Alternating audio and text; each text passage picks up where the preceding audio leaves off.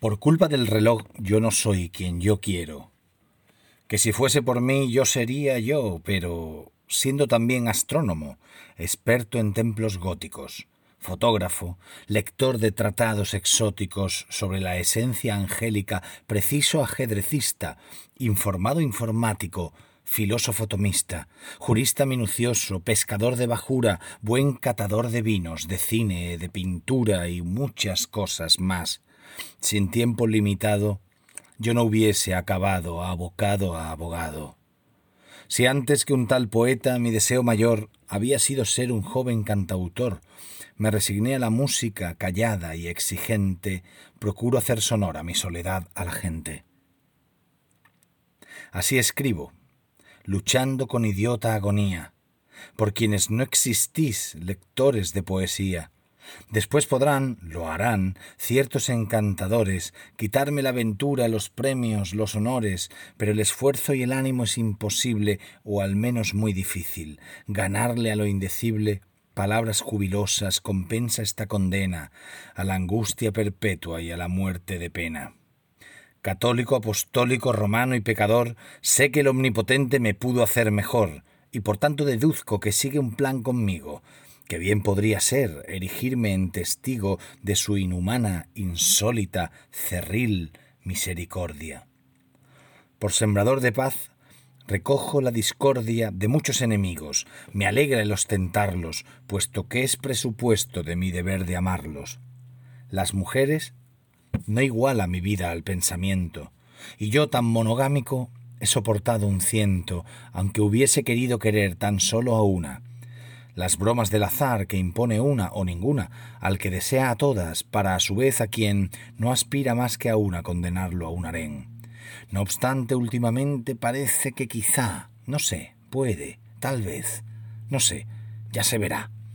Las dudas son de ella, y eso que yo me callo y escondo y disimulo y niego cualquier fallo. ¿Que cuál es el peor? reírme de mí mismo, ya que esa risa encubre un hábil conformismo que opina, convincente, si te haces gracia, ¿para qué cambiar? Me despido, la imagen de mi cara la trazarán mis obras y entonces, al final, veremos si el boceto fue fiel al natural. Bienvenidos a Radio Beades. Eso ha sido boceto de Enrique García Máquez, de su libro Ardua Mediocritas o Mediócritas. Eh, es un libro que salió a la vez que otro, Haz de Luz, porque ganó sendos premios, pero uno es anterior al otro, no sé cuál a cuál, yo creo que Haz de Luz es anterior, pero no lo sé, la verdad. Salieron a la vez, yo los leí en su momento a la vez y me, y me fascinaron. Enrique García Máquez, articulista del grupo Yolí de los periódicos diarios de, de, de Cádiz, de Jerez, de, de Sevilla, vamos, creo que sale publicada la columna en todas esas ciudades. Eh, columnista diario, diario, y además escribe reseñas en revistas y hay artículos más de fondo en, revistas mensuales o quincenales o trimestrales, en fin, opinólogo, todólogo, que dicen algunos de manera despectiva. Es verdad que le gusta la política y sabe, eh, conocido por ser, por ser conservador, por ser un, un, escritor y un poeta conservador. Es, es, raro, porque normalmente los escritores que ponen la etiqueta de comprometidos suelen ser porque son de izquierdas. Y, y Enrique García Máquez mmm, tiene la habilidad de escribir eh, artículos muy eh, de corte conservador o reaccionario, según dirían algunos, con una bonomía y, una, y, una, y un buen talante y una falta total de aguijón y veneno como, como uno encuentra en otros escritores conservadores y reaccionarios muy buenos también, pero que tienen una mordiente mm, mm, bastante venenosa. ¿no? En el caso de Enrique hay una, un carácter chestertoniano o chestertónico, como a mí me gusta decir, porque parece ser que Chesterton nos, nos pone a tono, ¿no? chestertónico, en el que hay siempre bondad en su, en su desguace del mundo, de la realidad, de lo que esté mirando. Pero bueno, eso es su aspecto como, como columnista. Yo estoy ahora con su poesía y me encantó este poema, claro. Yo entonces, es curioso porque hay referencias al Quijote aquí, como lo de los encantadores que te quitan la aventura. Eh, pero el esfuerzo y el ánimo es imposible. Eso es del Quijote, pero curiosamente yo lo leí después que en el poema, lo cual tuve esa alegría reversa, que es encontrar, ir hacia atrás en el camino de la cultura y encontrar lo que antes había uno eh, visto eh, en el eco de la tradición al igual que todo este, bueno, este, este, estos alejandrinos pareados recuerdan a, a, las traducción, a las traducciones del Cirano de Bergerac. A mí me lo parece, y por supuesto a retrato y de, a los retratos de Antonio y Manuel Machado, que son autobiografías en verso, por eso este se llama Boceto. Yo tengo de hecho un poema que se llama Selfie, que utiliza la misma rima y, se basa en. Bueno, no es la misma. Estos son pareados y, creo que los míos son cuartetos, pero bueno, da igual. El caso es que este, esto es muy antiguo ya, que es, eh, es como prehistoria de Enrique García Máquez. Y por seguir con esa línea, voy a leer de, de Haz de Luz, Cuarto de Estar, que tiene una, un lema Oratio pro domo sua o Horatio pro domo sua, si, si se lee en latín eclesiástico romano.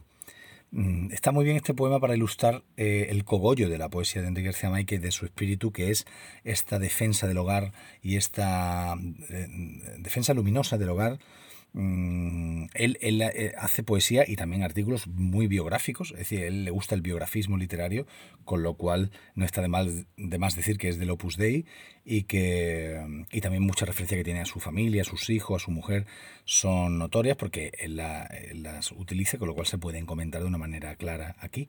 Y este poema, mm, a mí en su momento me pareció bellísimo, utiliza la forma literaria parecida a, a las odas elementales de Pablo Neruda, con versos cortos. Y me pareció una declaración de principios. Cuarto de estar. Dicen y dicen bien que un andaluz no es buen amigo por el me alegro de encontrarte, ni por esas graciosas palmaditas en todas las espaldas, ni muchísimo menos por las noches salvajes en los bares peores. Dice bien el que dice que el andaluz demuestra ser tu amigo al invitarte a su cuarto de estar. Y yo te digo, pasa, y comparte con nosotros el café y el brasero y la tertulia. Pasa tu mano por la mesa vieja y palpa su sabiduría. Mira los cuadros que tanto gustan a mi padre y aquellos otros que Jaime pinta a veces.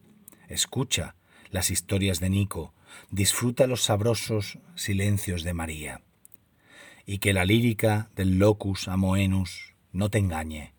Bajo esta placidez de clase media hay un rumor de fronda.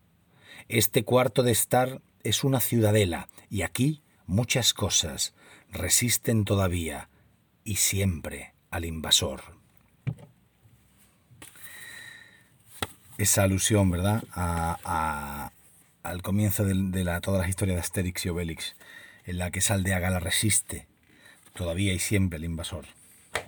Bueno, la, familia como resistencia, como, como cenáculo cerrado al, al mundo y al Estado y a toda la resistencia tan chestertónica. Bueno, de su libro Casa Propia, de su libro Casa Propia, hay un poema que me parece que es el cogollo de, de este libro, que se llama Sin fin. Nunca se acaba de leer un libro, ni de mirar la luna. Amar a una mujer no tiene fondo. ¿Quién contempló una rosa, esa flor tan efímera, hasta el final? La abandonamos antes, y una rosa es un símbolo, lo mismo que una conversación, una ciudad, un cuadro. La leyenda lo dice, el canto de un jilguero perdido entre las ramas es capaz de abstraer por tres siglos al hombre que lo escucha. Solo el aburrimiento o el cansancio son muerte. La vida es ese libro interminable.